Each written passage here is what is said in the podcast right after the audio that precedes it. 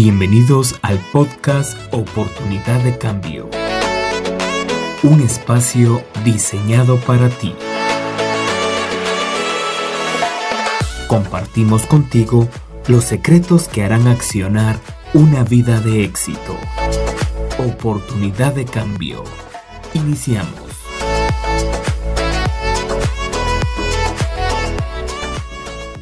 Bienvenidos, estimados amigos, a este nuevo episodio de Oportunidad de Cambio. Soy el pastor Alejandro Pocop y les doy la cordial bienvenida.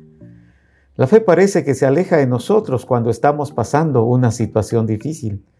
Es una palabra tan pequeña que implica una confianza tan grande en el poder de Dios eterno.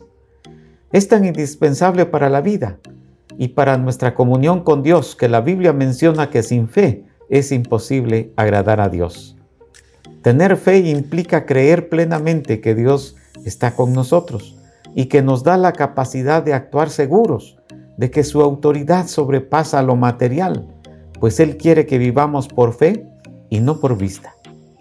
Él era un centurión de la milicia romana.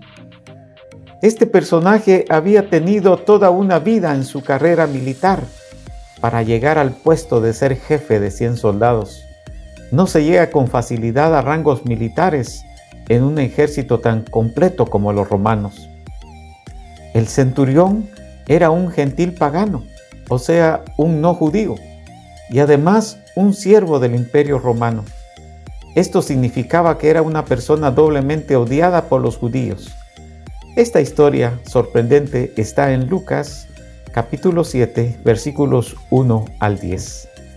El centurión había oído de Jesús.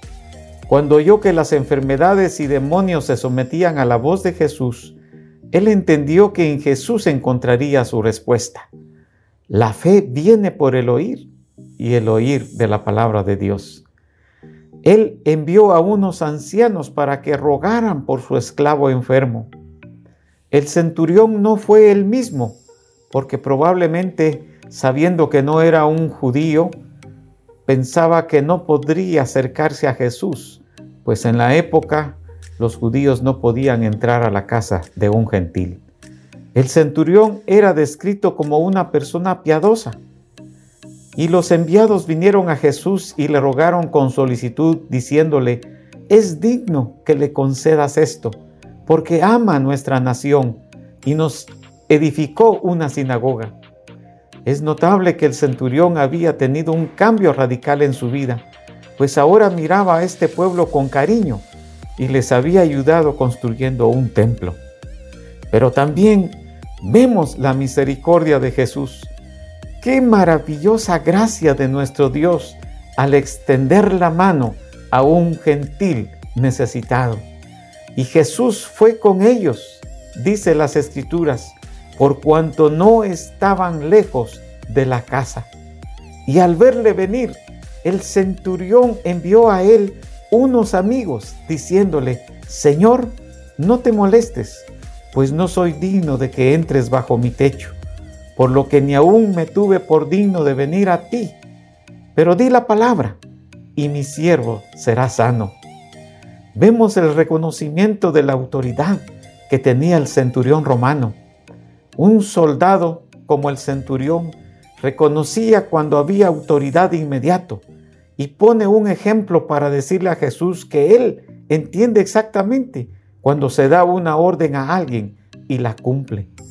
Las escrituras nos dicen que Jesús se admiró o se asombró frente a la respuesta del centurión. Jesús afirma que no había visto tanta fe, ni siquiera en Israel. Por el contrario, había encontrado oposición e incredulidad. Debido a la fe del centurión, el esclavo es sanado por Jesús. Y al regresar a casa, los que habían sido enviados hallaron sano al siervo que había estado enfermo. Que tu fe no muera, querido amigo y hermano. Más bien que tu fe crezca para creer en el poder y autoridad que Jesús tiene. Todavía resuenan las palabras de Jesús, que más de una ocasión dijo al necesitado, cree solamente. La duda y la incredulidad anula toda fe.